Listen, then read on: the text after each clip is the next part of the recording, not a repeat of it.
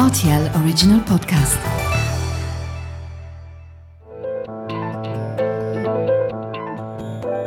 Vous avez comme un accent le podcast sur les langues et la langue française au Luxembourg. Je suis Terence Jarroz et bienvenue dans ce 17e numéro et un épisode qui ouvre la seconde saison de cette série de podcasts sur RTL Play. Alors dans ce contexte, quoi de mieux que de faire plus ample connaissance avec l'Institut national des langues au Luxembourg? Et pour en parler, j'ai le grand plaisir d'accueillir sa directrice, Maisie Gorza. Bonjour Maisie. Bonjour. Alors, en évoquant avec vous l'Institut national des langues, et sans doute beaucoup de nos auditeurs et de nos auditrices ont déjà fréquenté, il va être question de l'apprentissage des langues, bien évidemment, mais on va plus précisément s'attarder sur le luxembourgeois et le français, dont les demandes pour apprendre ces deux langues officielles du pays restent fortes. Alors concurrence ou complémentarité entre ces deux langues, on va essayer d'apporter des éléments de réponse, mais tout d'abord, nous allons faire un peu mieux connaissance avec vous, Maïzi Gorza, en évoquant votre parcours et surtout votre relation avec les langues. Alors pour débuter ce podcast, la question traditionnelle qui s'invite à chaque fois, Maïzi, penses-tu avoir un accent? Euh, certainement. Euh, ben, L'accent, euh, je vois dans les classes euh, avec les, étrangers, les amis que j'ai, qui a un accent, c'est peut-être quelque chose qui peut nous gêner, qui peut gêner notre interlocuteur parce qu'il se dit voilà, je suis pas à la perfection. On sent toujours ou on entend toujours que je suis étranger ou étrangère. Mais euh, un accent, euh, voilà, ça fait partie de, de, notre personnalité. Un accent, ça fait partie de nos origines aussi. Euh, moi, je vois pas de mal à avoir un accent ou ne pas avoir d'accent dans une, dans une langue qu'on parle, qu'on maîtrise. Le plus important, c'est certainement de se faire comprendre, de communiquer avec son vis-à-vis. -vis. Tu es née au Luxembourg. Oui, absolument. Alors, dans ta famille, quelle était la langue ou les langues les plus utilisées quand tu étais enfant, à la maison, par exemple? Que le luxembourgeois. Donc, tu considères le luxembourgeois comme ton unique langue maternelle? Oui. Euh, si je fais référence à ma langue maternelle, je parle que du luxembourgeois. J'ai d'autres langues que je parle, que je, je maîtrise, que j'aime bien. Euh, la langue du corps, pour moi, c'est peut-être l'italien, vu mon origine italienne. Mais l'italien, je l'ai appris également par après, euh, pas euh, dans ma famille, mais à l'école et au lycée, ensuite à l'université. Et euh, le, en fait, mon objectif, c'était de retourner un tout petit peu à mes origines, de parler l'italien avec euh, mon grand-père.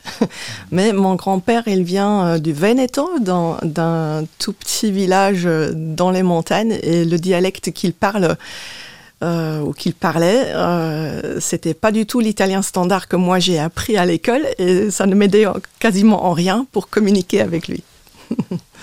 et est-ce que tes parents parlaient l'italien? Mon père, oui, euh, mais pas avec nous en famille. Et euh, bah, non. Donc en famille, on a toujours euh, communiqué en luxembourgeois. Maintenant, moi aussi, avec mes enfants, je parle, ou mon mari, je parle que le luxembourgeois. Alors on va revenir un petit peu sur ta relation avec la langue de Dante, mais bon, tu as suivi ta scolarité au Luxembourg, donc à la base, mmh. tu es trilingue. Alors, l'allemand, par exemple, quelle place avait cette langue dans ton, quotidien et quelle place a-t-elle aujourd'hui, par exemple? L'allemand, c'est la langue euh, dans laquelle on a été scolarisé. C'est la langue euh, à travers laquelle j'ai découvert une de mes plus grandes passions encore actuelles, c'est la lecture, la littérature.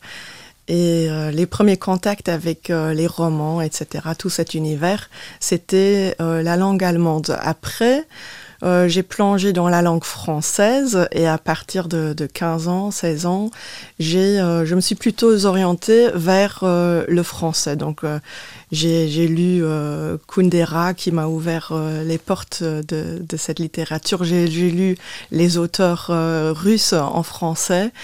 Et euh, je dois avouer que l'allemand, qui était une langue, euh, ou qui est toujours une langue très facile euh, pour moi et très proche, vu que c'est assez proche du luxembourgeois, je, je, la, je, je sais pas, je, j'aimerais pas dire négliger, mais j'ai plus tellement euh, l'occasion de la parler.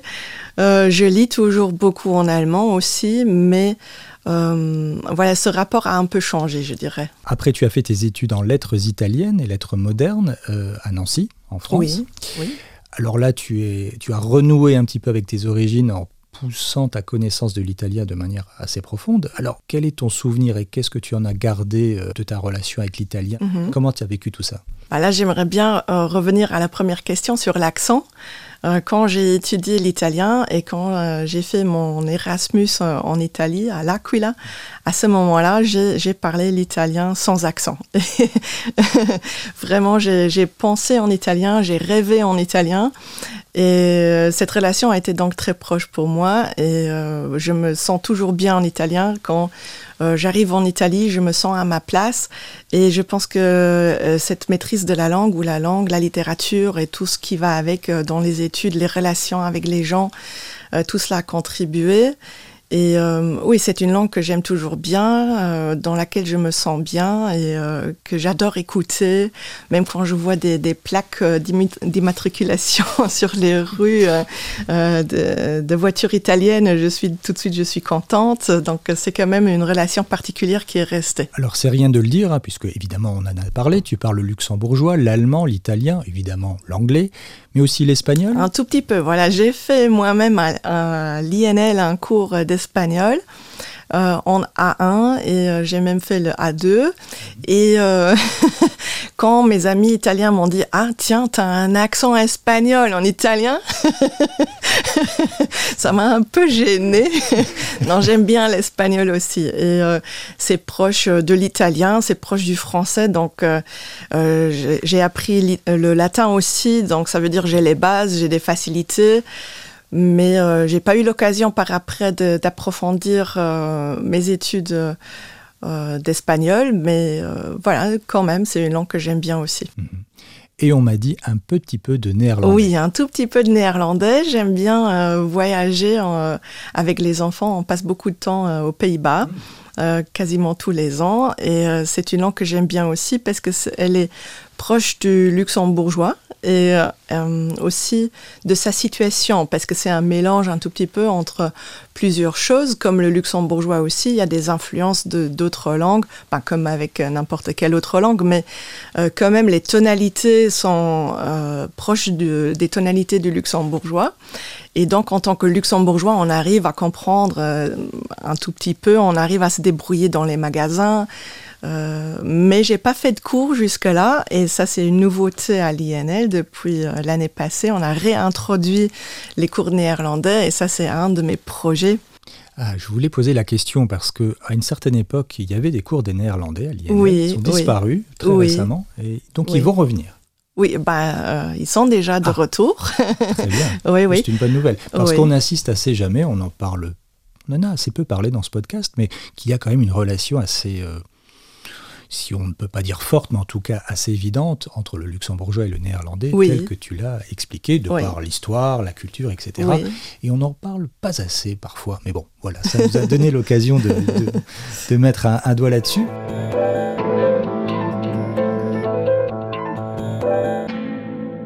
Alors, il nous reste à évoquer le français et ta relation avec cette langue. Donc, tu as commencé à apprendre le français où? À l'école? Oui, bien sûr. Oui. Et comment ça s'est passé pour toi? Quels souvenirs tu en as? Bah, ma relation au début avec le français, elle était assez difficile, je dois l'avouer. Euh, mes, mes premiers souvenirs, c'était qu'à l'école primaire, j'avais euh, du mal à comprendre cette langue, qu'il y avait d'autres euh, enfants dans ma classe, d'autres élèves qui avaient déjà quelques notions, et moi, j'en avais pas du tout, donc je me sentais un peu handicapée par rapport à eux. Ensuite, mes, mes souvenirs, les, souvenirs suivants, c'était les tabelles de verbes et de grammaire, donc les tableaux à remplir, euh, les formes euh, à recopier, les dictées. Et euh, il y a une personne qui m'a marqué dans cet apprentissage de la langue française, une langue que j'ai donc un peu appréhendée, où voilà, j'avais pas de relation spécialement positive avec cette langue, mais en cinquième au lycée, une prof m'a vraiment ouvert cet horizon. Et euh, c'est à ce moment-là aussi que j'ai commencé à lire la littérature française. Et je pense que, voilà, à ce moment-là, je, je suis tombée amoureuse aussi de cette langue que j'aime bien maintenant. C'était vers quel âge? Euh, 15 ans, Mhm. plus ou moins 15, euh, 14, 15, 16 ans, oui, à cette époque-là. oui. Alors c'était quoi la principale difficulté pour toi quand tu as appris le français? La conjugaison, Je- l'orthographe, la grammaire? Oui, c'est pas euh, aussi euh, facile à définir pour moi. Je pense que c'était tout simplement le, fait que j'avais beaucoup d'aisance en allemand et qu'en tant qu'enfant luxembourgeois, on est facilement orienté vers tout ce qui est allemand. Et euh, le français, c'est donc une langue nouvelle avec laquelle on n'a pas de, de relation forcément. Il n'y a pas de facilité, il n'y a pas de point commun entre l'allemand et le français. Euh, la syntaxe, elle est différente, les vocabulaires sont différents, les mots sont différents. L'orthographe est différente, la prononciation est très différente. et euh, voilà, je pense que c'était un peu euh, tout cet ensemble. Il n'y avait pas de difficulté particulière, mais après, après l'apprentissage de, du français et ensuite de l'anglais, je me suis rendu compte quand même que j'ai des facilités pour apprendre des langues, des facilités aussi pour prononcer, pour me faire comprendre, pour interagir, euh, pour oui, voilà, et aussi une une, euh, une attitude très positive envers ces langues. hein. J'ai- j'ai- maintenant, j'ai plus peur d'apprendre d'autres langues. Cette peur est passée. Alors qu'est-ce que représente pour toi aujourd'hui la langue française ici au Luxembourg dans ta vie de tous les jours? Pour moi, actuellement, elle est très fortement liée au travail, cette euh, langue. À l'INL, par exemple, c'est notre langue de communication en interne, puisqu'il y a des, membres du personnel et des apprenants qui euh, viennent chez nous qui ne, tra- qui ne parlent pas forcément le luxembourgeois ou l'anglais, etc. Donc, avec les apprenants, on communique en français et en anglais. Et en interne, je communique avec mon personnel euh, en luxembourgeois, mais si c'est à tout le personnel, c'est en français. Alors cette langue est donc fortement liée au monde du travail. Je pense que ça reflète aussi la réalité du Luxembourg, puisque c'est toujours euh, la langue la plus demandée sur le marché de l'emploi et sur euh, voilà le marché du travail. Quand j'ai mes apprenants ou j'avais mes apprenants dans mes classes, euh, c'était la principale raison pour euh, leurs inscriptions. Ils m'ont dit voilà, j'ai besoin d'un niveau un tel pour euh, accéder à la profession que j'ai apprise, puisqu'ils viennent ici avec un diplôme et après ils n'arrivent pas à, euh, à trouver de l'emploi dans leur métier parce qu'ils ne maîtrisent pas euh, les langues requises ici au Luxembourg. J'aimerais bien mettre l'accent aussi sur le fait que pour les apprenants, donc le français, comme pour moi quand j'étais petite, c'est une langue impressionnante qui fait un peu peur. Et euh, ça, c'est quelque chose que j'aimerais quand même leur enlever leur montrer qu'une langue, ça sert surtout à communiquer. Et euh, je ne sais pas à quoi c'est lié, peut-être aussi un peu à la représentation de la France, euh, euh, à la mentalité française, parce que la langue française, elle est complexe. Euh, c'est aussi quelque chose que j'apprécie beaucoup dans cette langue, qu'il y a des, des nuances qu'on peut euh, euh, transmettre que peut-être dans d'autres langues on n'arrive pas à faire. Les phrases peuvent être très très longues, très très élaborées, et ça c'est quelque chose qui fait aussi peur aux apprenants. Et euh, voilà, ça c'est quelque chose que j'aimerais leur enlever. en leur montrant aussi que, euh, par exemple, c'est une très grande différence que j'ai aperçue avec le lu- luxembourgeois. Dans les cours de luxembourgeois, la- l'ambiance est beaucoup plus décontractée. On ne prend pas tellement au sérieux cette langue. On s'amuse, on se dit ah oui c'est rigolo, ce mot il est rigolo, cette tournure euh, c'est c'est charmant euh, et c'est facile à apprendre, c'est pas si compliqué, il n'y a pas autant de vocabulaire, etc. Et euh, ça, c'est quelque chose que j'envie aux collègues luxembourgeois, euh, qu'il y a une autre euh, euh, façon de, de, faire contact avec cette langue. Ouais. Sans doute parce que les enjeux sont différents, mais on, va y, ça re- aussi, on oui. va y revenir un peu plus tard. Cela étant dit, pour euh, souligner ce que tu dis, le français n'est pas que la langue des Français, puisque le français est la langue des francophones, hein, que ce soit Exact, oui, bien en sûr. Belgique, en Wallonie, en Suisse, au Luxembourg bien évidemment, et dans d'autres contrées. Oui. On ne va pas toutes les, les nommer maintenant.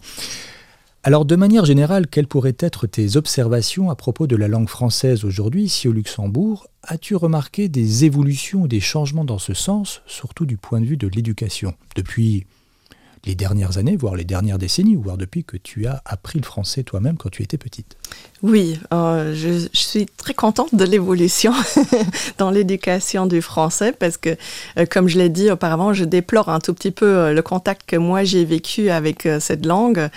Et je dois dire que pour mes enfants, c'est tout à fait différent. j'ai des enfants, donc mon grand, il va maintenant fêter ses 15 ans et ma petite, elle a 8 ans. Et déjà, dans ce laps de temps, j'ai remarqué qu'il y a eu une évolution assez importante. Tandis que mon grand, il a appris cette langue encore de manière assez classique, on va dire, un peu comme moi, avec euh, euh, les tableaux à remplir, les dictées, etc. Ma petite, euh, elle est plus orientée vers les chansons, vers les petits films qu'ils regardent ensemble en classe. C'est plus ludique, c'est plus orienté vers la communication. Elle sait se présenter, par exemple, quelque chose que mon grand, quand on était en France ou en Belgique, il euh, ne savait pas faire ou il hésitait, il, était gêné. Et ça, c'est quelque chose que ma petite, elle ne ressent pas de la même manière.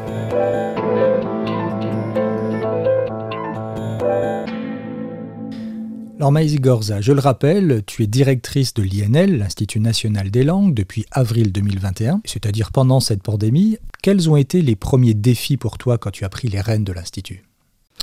Oh, les premiers défis, euh, c'était euh, que tout est arrivé en même temps. Euh, c'est-à-dire que j'ai été nommée directrice adjointe en 2018 et j'ai j'étais un peu parachutée dans cette position de directrice tout d'abord faisant fonction au moment où ma prédécesseur, Karine Pundel, elle est tombée malade. Donc, euh, son départ, il n'était pas volontaire et euh, j'aurais bien aimé continuer euh, à travailler encore un tout petit peu avec elle en tandem. Et en même temps, ou tout de suite après, cette pandémie, elle nous est tombée dessus. Et ça veut dire que j'avais une équipe à restructurer, que j'avais toute forme de disposition à mettre en place pour faire face à ces cette pandémie, justement, c'est toutes les mesures sanitaires, etc. Mais euh, en même temps, je dois dire que j'ai jamais agi seule. Hein. Je travaille dans une équipe, donc je suis la directrice de l'institut, oui, très bien. Mais euh, mon équipe de direction euh, m'a toujours épaulée et on se répartit les tâches. Et ça, c'est quelque chose qui a quand même encore maintenant, mais surtout pendant cette période assez dure de la pandémie, on a, on a quand même euh, eu un, surplus de travail où on, a tous contribué à faire euh, fonctionner euh, l'Institut et faire fonctionner aussi les équipes de notre Institut. Alors des nouveaux termes sont apparus hein, comme distanciel et il y a aussi eu des nouveaux outils numériques ces dernières années qui ont modifié les approches pédagogiques. Alors à l'INL, vous aviez déjà anticipé ce, ce, mouvement de fond ou vous avez été un petit peu surpris par la pandémie? Bah, je dois avouer, comme tout le monde, on a été surpris par la pandémie, oui. Non, mais en termes de pédagogie, euh, euh, bon, la nouveauté, c'était euh, la digitalisation, etc. Hein. Tout le monde a fait de l'e-learning d'un jour à l'autre à 100%. Ça, bien évidemment, ce n'était pas prévu. Mais ce qui avait déjà été prévu, c'était d'aller dans cette direction. Et on avait déjà un groupe de travail sur place euh, en place pardon, qui euh, a travaillé sur des formats de cours en blended learning.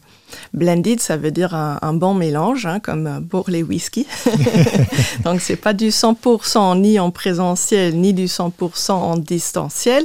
Et également un mélange entre de l'apprentissage en synchrone et en asynchrone. Et ce groupe de travail était donc en place déjà avant la pandémie. On avait lancé des classes pilotes et d'un jour à l'autre, c'était plus des classes pilotes, mais l'échantillon s'est euh, agrandi énormément et il y avait euh, plein de classes en e-learning à 100%. Là aussi, dans l'e-learning, il faut donc distinguer entre les moments en synchrone et en asynchrone. Cette euh, évolution rapide et forcée nous a permis de, de faire beaucoup d'expériences dans ce domaine et d'avancer beaucoup plus rapidement que prévu aussi dans euh, les démarches qualité de, nos cours, euh, de, ces formats nouveaux du blended learning. Parce que voilà, si on a des classes pilotes, on a un tout petit échantillon, mais si après on a, je dis, 300 classes qui fonctionnent en mode e-learning, Ça veut dire que euh, je fais beaucoup plus d'expérience, je vois beaucoup plus rapidement ce qui marche bien, ce qui ne marche pas, ce que je peux ajuster. Et euh, le fait aussi d'être obligé à dispenser les cours en e-learning, c'était d'un côté c'était très stressant pour euh, les enseignants, mais d'un autre côté c'était un défi aussi positif, un challenge. Et ils ont accepté ce challenge, je dois dire, et ils ont fait de leur mieux. Et tout le monde euh, n'a plus réfléchi sur est-ce que je dois le faire ou non? Est-ce que je vais le faire maintenant ou plus, plus tard? Euh, Non, mais euh, on a été parachuté et tout le monde a fait de son mieux. Mhm. Vous allez conserver cette idée de, comme tu dis, de e-learning ou de distanciel, en majorité, mais c'est quelque chose qui va rentrer, étoffer votre offre? Oui, bien sûr, les cours en blended learning sont maintenant une composante de notre offre. Euh, et, qui complètent notre offre. Et on ne va plus les enlever puisque ça euh, répond à une demande des apprenants d'avoir plus de flexibilité dans leur apprentissage. La demande n'est pas, euh, comment dire, bah, je ne vais pas dire pas énorme, mais il y a quand même une grande demande. Mais on voit aussi que la demande de faire des cours en présentiel, elle est restée. L'apprentissage des langues, c'est quelque chose qui se fait dans l'échange.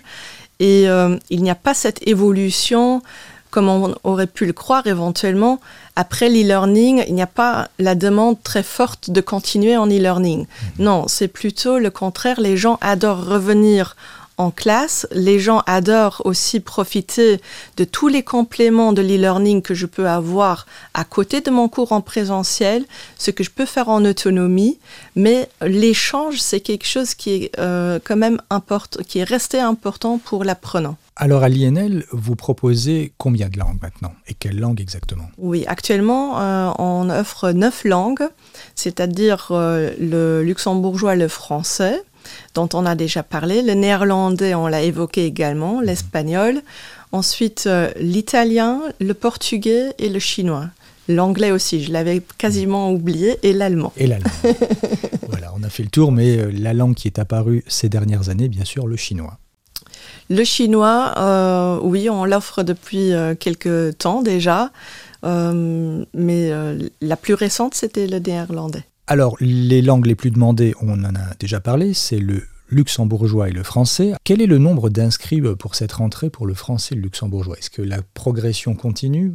La progression recontinue, j'aimerais bien dire, puisque euh, on avait euh, une progression constante jusqu'en 2019-2020, euh, au moment où la pandémie est apparue. Et à ce moment-là, voilà, nos inscriptions ont un peu stagné, on va dire. Il n'y avait pas de progression comme les années auparavant.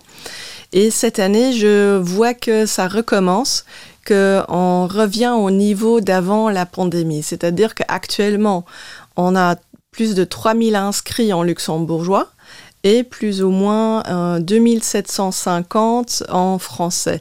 Il y a une légère différence, mais elle n'est pas énorme. Ce sont les deux départements les plus grands. Le français est resté stable euh, au cours des dernières 4-5 années, point de vue inscription, tandis qu'en luxembourgeois, on a pu recruter, on a pu agrandir notre département et euh, on voit que la demande, elle continue à agrandir. Mhm. Alors on peut observer par rapport aux chiffres qu'il y a une forte progression du luxembourgeois alors que le français est stable. Dans vos antennes, par exemple à Mersch, au centre du pays, et à Belleval, au sud du pays, où là, la demande, la progression pour la demande du luxembourgeois a fortement augmenté. Oui. Entre le français et le luxembourgeois, il y a souvent aussi un dilemme pour les nouveaux arrivants. Est-ce qu'ils doivent d'abord parler français ou luxembourgeois? Pour les nouveaux arrivants ou pour les apprenants entre le français et le luxembourgeois, quelles sont les, la différence d'enjeux, d'objectifs, de buts selon toi? Euh, Le français reste euh, la langue du monde professionnel pour vivre au Luxembourg, pour euh, se débrouiller dans sa vie quotidienne, on a besoin aussi du français pour aller au supermarché, etc. Mais tout ça, je peux aussi le faire en anglais. Donc euh, le français, ça reste la langue administrative dont j'ai besoin pour comprendre les formulaires que je reçois à la maison, pour faire les démarches administratives, pour aller à la poste, pour euh, justement échanger au travail. Et le luxembourgeois, c'est plus la langue dont j'ai besoin pour m'intégrer dans la société ou pour euh, faire euh, ces actes de parole de tous les jours, c'est-à-dire échanger avec mon voisin, parler du beau du beau temps, du temps, euh, pour euh, voilà parler avec mes enfants et leurs amis, parce qu'à l'école les enfants sont tout de suite scolarisés en luxembourgeois, donc eux ils ont la facilité d'apprendre le luxembourgeois sur le terrain et n'ont pas besoin forcément de faire de, de cours spécifiques. Et donc c'est plus, le, pour moi, le français, ça reste la, monde, la langue du monde professionnel, et le luxembourgeois plus euh, la langue de, ma vie privée. Hmm. Est-ce qu'aussi cette progression peut être liée au fait que pour l'acquisition de la nationalité luxembourgeoise, il faille passer des tests en luxembourgeois et donc prouver qu'on parle luxembourgeois? Est-ce que ça, ça peut aussi expliquer en partie l'évolution forte du luxembourgeois ces dernières années? Oui, en partie, certainement. C'est euh, lié à cette euh, demande des, euh, du Sprachentest, hein, cette demande d'avoir, d'acquérir la nationalité luxembourgeoise, bien sûr. Mais pourquoi est-ce que je veux Pour moi, c'est pas justement dire oui, j'apprends le luxembourgeois pour faire le Sprachentest, non? Pourquoi est-ce que les gens veulent faire le Sprachentest Pourquoi est-ce qu'ils veulent avoir cette nationalité luxembourgeoise qui, pour beaucoup, de gens n'est quand même pas indispensable. Hein? Il y a quand même beaucoup de gens qui font le test qui sont européens, qui sont euh, allemands, français, euh, belges, qui habitent tout juste euh, à côté du Luxembourg et qui n'en ont pas forcément besoin. Alors, hum, pour moi, cette question est liée aussi à la vie sociale. Quand je je veux acquérir une nationalité, ça veut dire que je m'engage aussi pour ce pays, que je veux aussi m'engager dans la vie politique, par exemple, je veux avoir une voix dans cette euh, vie de, ce pays-là, je veux contribuer. Et euh, je veux aussi, pour moi, je pense que c'est aussi un signe d'intégration. Hein. Je veux montrer, voilà, je fais partie officiellement de cette société. Et rien, ça n'exclut pas l'autre. Hein. Très souvent, les gens euh, vont acquérir la nationalité luxembourgeoise mais, luxembourgeoise, mais garder leur autre nationalité, avoir une double nationalité. Et pour moi, ça, c'est une très jolie complémentarité qui reflète aussi euh, la euh, société luxembourgeoise et notre situation multiculturelle et plurilingue. Alors l'un n'exclut jamais l'autre et on peut voilà, mettre les éléments ensemble et se compléter de cette manière. Alors Luc Martela, un directeur pour le Centre du Luxembourgeois, nous confiait lors d'un précédent numéro de ce podcast, le numéro 10 pour être exact, il disait « Le français ne présente pas un danger pour la langue luxembourgeoise, bien au contraire, ça fait partie de la langue luxembourgeoise de ton expérience. Est-ce que tu partages ce point de vue? Oui, certainement. Hein. comme je, l'ai dit auparavant aussi, euh, pour les néerlandais, c'est que j'aime bien, c'est que c'est un mélange entre plusieurs langues. Le luxembourgeois aussi. Hein. notre terrain, il est tellement petit. Et euh, euh, on voit que tous les termes en eieren, comme fonctionneren, etc., ça vient du français. Et euh, oui, ça complète notre langue, c'est juste une autre facette. Et euh, je ne vois pas du tout de concurrence entre les différentes langues. Ça, je le vois euh, plutôt à l'étranger. dernièrement encore, j'étais à une conférence à l'étranger et je vois les gens très fiers de leur langue nationale et qui ont un peu peur de tous ces immigrés qui vont apporter quelque chose dans leur langue, quelque chose de nouveau, mais qui n'aiment pas forcément parce que ça va transformer leur langue. Et euh, je pense que euh, nous, à l'INL, on contribue aussi à euh, changer cette vue de cette vue un peu négative du changement parce que oui, la langue reflète la société. Et pourquoi elle ne devrait pas changer? Pourquoi euh, il ne devrait pas y avoir de nouveaux éléments, des, éléments de l'anglais, des éléments euh, de, la langue française pour le luxembourgeois, des éléments de la langue allemande, etc. Euh, des éléments aussi de la langue italienne. Moi, j'aime bien, par exemple, le dailler en luxembourgeois qui vient du daille euh, en, italien et il y a d'autres mots et euh, ça j'aime particulièrement bien que ce mélange de vocabulaire, ce mélange de structure et d'expression, ça reflète vraiment notre société et aussi son évolution. On a aussi évoqué les termes de distanciation, de présentiel, distanciel, de, de, masque, etc. Tout ce vocabulaire, on ne l'a pas euh, connu auparavant, hein, mais mes, enfants ne savaient pas. euh, discuter de, de, virus ou je sais pas, de, pandémie. Pandémie déjà, c'était quoi? Euh, Personne ne le savait auparavant. Et euh, ça veut dire qu'il y a des faits de société qui vont transformer la langue. Et une immigration, c'est aussi un fait de société et chacun va apporter du sien et contribuer à ce mélange. Alors, ça tombe bien, j'aimerais aborder avec toi rapidement la langue anglaise et son utilisation qui devient peut-être un peu trop systématique au Luxembourg, je pense notamment dans la capitale et sa proche banlieue. Bon, cela peut s'expliquer aussi d'un point de vue démographique, mais quelle place prend aujourd'hui la langue anglaise dans, ton institut, enfin dans l'Institut national des langues, et comment la situation évolue aujourd'hui avec cette langue, selon toi? Je pense que notre euh, institut ou la situation de l'anglais dans notre institut ne reflète pas la situation de l'anglais dans le monde, puisque euh, nos demandes en anglais baissent. Et euh, on voit que, par exemple, les petits niveaux, les niveaux A1 sont moins demandés. Et à mon avis, c'est parce que dans les pays européens, surtout, euh, on a mis plus l'accent sur l'apprentissage des langues ou l'apprentissage de l'anglais euh, dans les écoles primaires et également dans les lycées. C'est quelque chose que j'observe quand je parle aussi avec des collègues étrangers, c'est que l'anglais est introduit beaucoup plus tôt déjà dans les parcours euh, scolaires dans leur pays. Et actuellement, quand les jeunes italiens, espagnols, portugais, allemands, etc., arrivent roumains, euh, polonais arrive chez nous, il parle déjà très bien l'anglais, alors ce euh, c'est pas une langue qui est très fortement demandée à l'INL.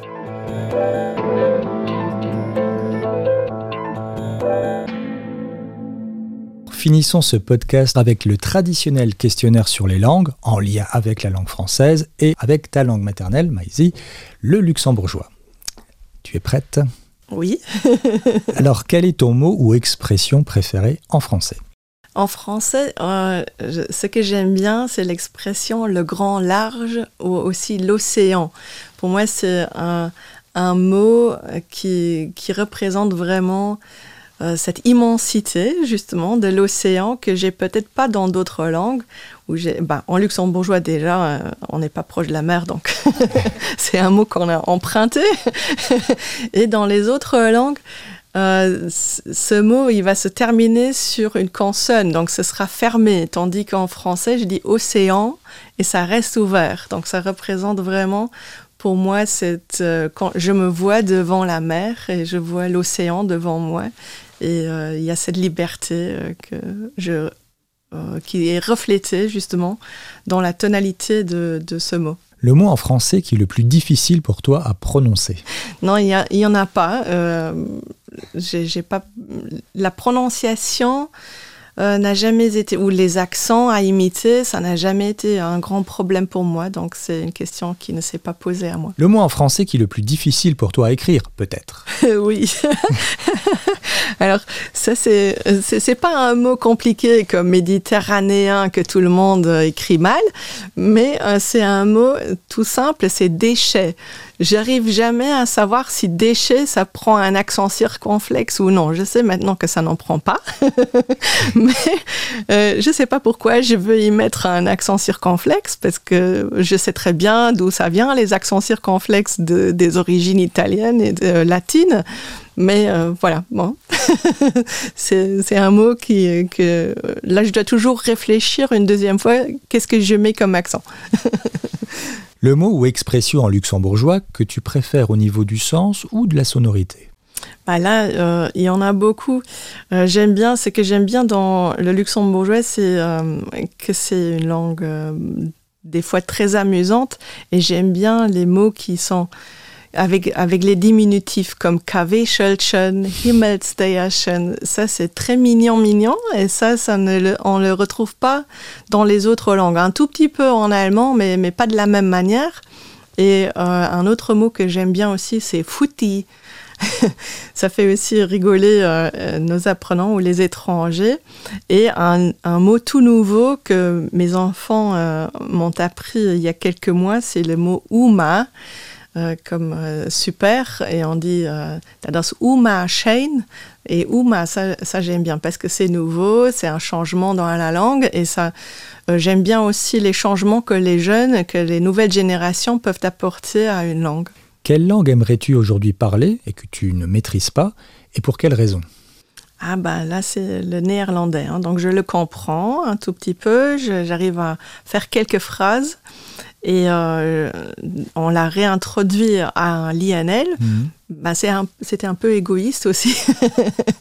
je vois qu'il y, a quelque chose entre toi et la langue néerlandaise, quelque chose de particulier qui s'est tissé. Oui, oui, j'aimerais bien euh, approfondir. Euh, bah, une de mes amies, elle a fait un cours de néerlandais il y a quelques années. Elle a repris ses cours euh, maintenant à l'INL. Et je suis jalouse d'elle parce qu'elle me dit Ah oui, j'ai appris quelque chose de nouveau, j'ai appris un nouveau temps, j'ai appris ce vocabulaire-là. Et oui, donc je suis un peu jalouse d'elle et c'est un de mes projets linguistiques prochains. Oui. un livre, un film ou une chanson en langue française que tu apprécies particulièrement ou qui a peut-être changé quelque chose pour toi? Bah, Ce qui a changé pour moi euh, quand j'ai euh, commencé mes, mes, mes débuts euh, dans la langue, dans la littérature française, c'était donc mes lectures de Kundera. Euh, et après aussi Tolstoï euh, ou Dostoïevski, ben c'est pas euh, français comme auteur, mais c'est des auteurs que j'ai lus en français. Le russe, je ne le parle pas encore. Peut-être, voilà, un, jour, ce sera un projet aussi. Et un film que j'aime bien, c'est un, film que j'ai aussi souvent regardé avec euh, mes classes, parce que c'est assez facile à comprendre. C'est Intouchable. Cette amitié entre euh, les deux personnages assez particuliers, qui ont euh, leurs difficultés dans la vie. L'un qui est riche, l'autre qui est pauvre, et l'un qui, est handicapé, l'autre qui en principe ne l'est pas, mais l'est peut-être par son origine. Et cette amitié, elle est très facilement compréhensible aussi par quelqu'un qui ne comprend pas très bien la langue française, pardon, qui peut regarder ce film et en tirer quelque chose. Et c'est un message important. Et voilà, c'est un film que j'aime bien. Alors je reviens rapidement sur euh, Kundera, Milan Kundera, un auteur tchèque, et qui a commencé à écrire en langue tchèque et qui a ensuite écrit la plupart de ses livres en langue française. En français, oui. Invisibilité, télépathie, ubiquité, immortalité ou polyglottisme total, si c'était des super pouvoirs, lequel choisirais-tu et pourquoi? Ben, euh, j'ai réfléchi, mais je pense que euh, aucun de, ces super pouvoirs m'intéresse. Ah. Parce que, bon, invisibilité, euh, je, j'aime bien quand même aussi être visible et voir les gens qui m'entourent. et la télépathie, je veux pas forcément tout savoir. je pense que tout le monde peut garder ses secrets. Et euh, l'ubiquité, déjà avec ma famille, avec euh, les différentes facettes de, mon travail, j'ai l'impression de devoir être à plusieurs endroits en même temps. L'immortalité, ça, ça dure lent. Hein, ça... peut durer très longtemps. voilà, c'est l'éternité, et l'éternité, ça peut être impressionnant. Polyglottisme, euh, oui, pourquoi pas, mais comme je, je, pense qu'au Luxembourg, on, parle déjà beaucoup de langues, mais quelque chose que j'aimerais bien euh, savoir faire, c'est voler. J'aimerais bien savoir voler sans avion, c'est-à-dire que par mon corps, comme un oiseau. Euh, j'aime bien euh, marcher, j'aime bien faire du vélo, c'est-à-dire bouger juste par la force de, de mon corps sans, sans, machine pour m'aider. Bon, le vélo, oui, mais c'est pas un moteur qui, qui va me, me, faire bouger. Et euh, j'aime bien avoir euh, une vue d'en haut, une vue d'ensemble aussi. Euh, je trouve aussi les, les livres Vue du ciel, La Terre vue du ciel, ça j'aime bien aussi comme, comme impression, comme photographie. voilà, donc ça c'est plutôt quelque chose qui m'intéresserait. Voilà, ce sera le mot de la fin, mais avant de se séparer, si l'on veut apprendre une langue à l'Institut national des langues, on va sur inll.lu, c'est ça? Exact, oui. Pour plus d'infos ou s'inscrire, on peut s'inscrire en ligne? Oui, bien sûr, on peut s'inscrire en ligne, c'est myinll.lu. Et là, je, je, vais juste ouvrir mon, mon compte et euh, voilà, je peux tout de suite faire un petit test d'orientation. Et ensuite, euh, la deuxième étape, c'est de venir à l'INL en place et d'être sur place et d'être orienté vers le niveau qui me convient. Un test d'orientation pour toutes les langues ou juste certaines langues?